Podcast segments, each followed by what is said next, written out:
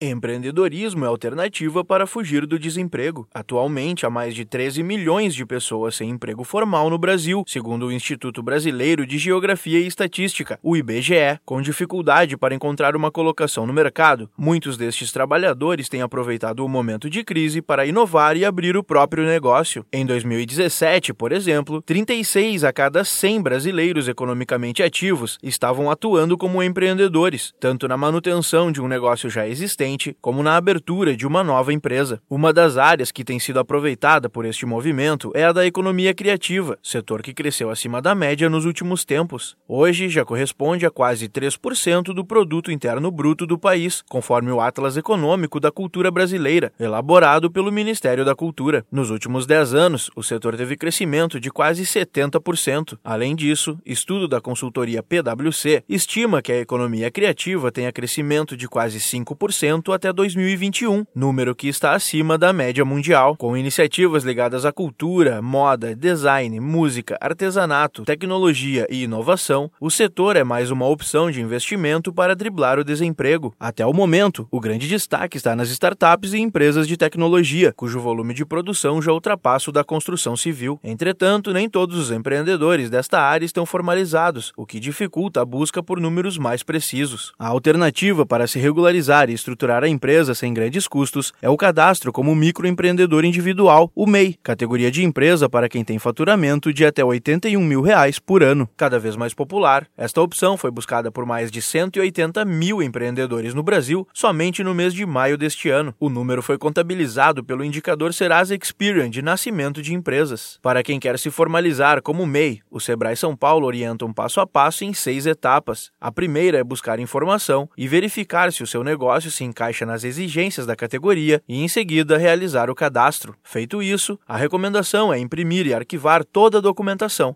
e, após conferir se precisa emitir nota fiscal e se deseja optar por sua versão eletrônica. Depois, é hora de se aprofundar no tema, o que pode ser feito por meio dos cursos oferecidos pelo Sebrae São Paulo ou com a ajuda dos consultores. Entre em contato com a central de atendimento no número 0800 570 0800. Da Padrinho Conteúdo para a agência Sebrae de Notícias, Pedro Pereira.